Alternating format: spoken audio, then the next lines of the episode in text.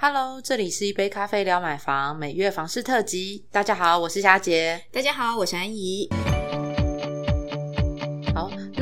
们来来看一下，就是二月份它的整个房市哦。那其实、呃，过往往年其实乐屋就是这样，呃，春节只要到了初二、初三，嗯呃，全部的买气就会回笼了。而且今年其实放假还蛮长的嘛，有九天。对对，所以就会我们就看到，就是前面当然前期可能呃，从包含到快放假、小年夜前，其实看屋的人就陆续，因为大家忙着过年，嗯哦，那其实我们呃初二、初三之后，哎，网络的看屋人潮就回来了。嗯就就蓄势待发这样子。好，那所以我们呃盘点了一下，那其实呃二月份统整了一下呃中古屋的买气的部分嗯哈、那其实整个包含刚刚讲的就是回温迅速了。那我们的而且是访客数跟呃一月份比较起来月增就是三十八 percent，嗯那又相较于去年同期增加二十九 percent。嗯对，然后而且有就是呃有留言上网留言看屋的呢，又比一月大增了，就是五十六 percent 哦，一半以上哦。对哦，那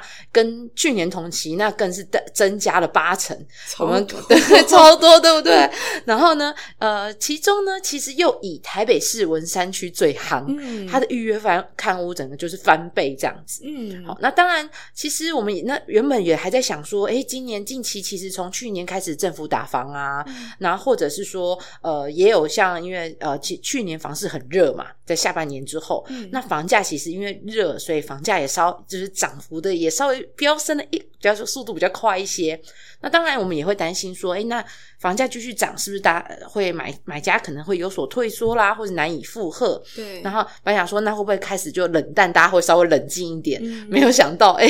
对，就是哦，大家还还还蛮热情的、哦。嗯嗯 对，虽然就是呃，你看，像我觉我觉得也很还蛮讶异，是台北文山区，因为一嗯整个春春节台北都笼罩在阴雨绵绵又寒冷的对状态。对对，那我想说，那应该是有中南部应该比较夯啊。对对，那结果没想到文山区居然翻倍。对对，那所以其实从六都来看，嗯整个预约看屋的成长，那当然台北市就是要升呃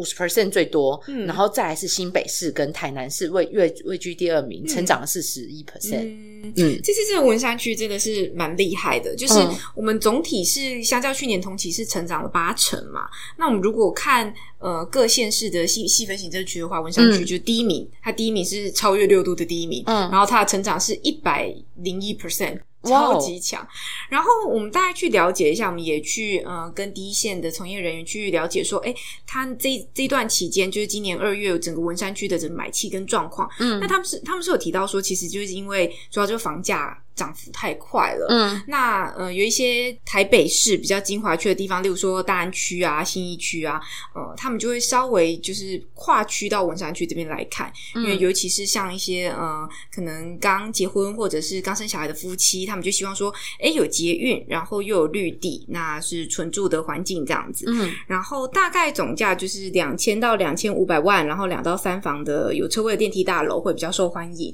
或者是总价一千五百万内，然后二楼跟三楼的公寓都还不错这样子。嗯然后除了文山区，我们看到其实像中山区的表现其实也蛮蛮好的，它的涨幅大概有到九十六 percent，就是也接近翻倍了啦。然后中山区早期是蛮多那种投资型的买方，他们会比较想要买那种长期置产啊，然后就稳定收租这样子。然后近几年也是因因为这个房价高涨的关系，所以他们就比较倾向于短进短出了啦，就买了中古屋，然后装潢好之后就再卖掉。那当地房仲是有提到说，大概总价两千万内，然后可以隔成那个两房的住宅，基本上就是卖的很快这样子。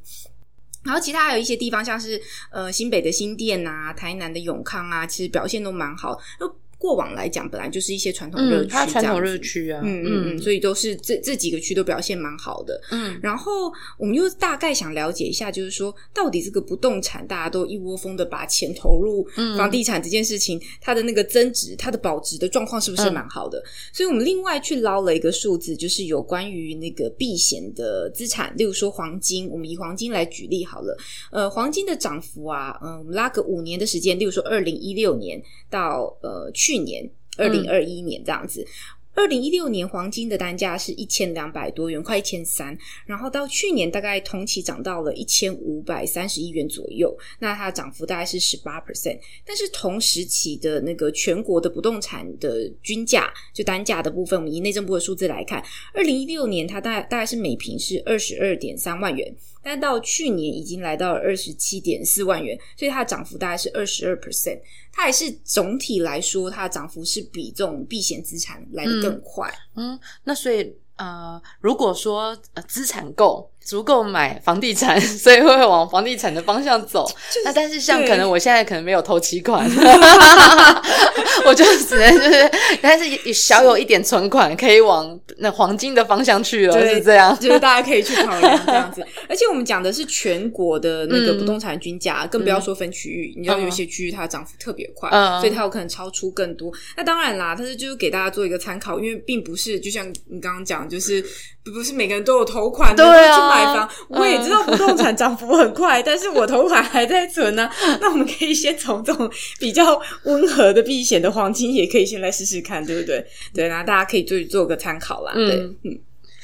而且近期其实因为为什么会讨论到就是避险这件事情？因为最近也有战争嘛，乌俄战争的部分，那所以大家就会其实不论是在股市啦或什么，其实国内外其实大家都呃那个那样的浮动，其实都还看局势。对，都还都还蛮混乱的这样子，嗯嗯，所以就是就是给大家做个参考跟提醒这样子，嗯嗯，好，那如果喜欢这集的话，麻烦帮我们大家来做分享，也欢迎继续做收听，那我们下次聊，拜拜。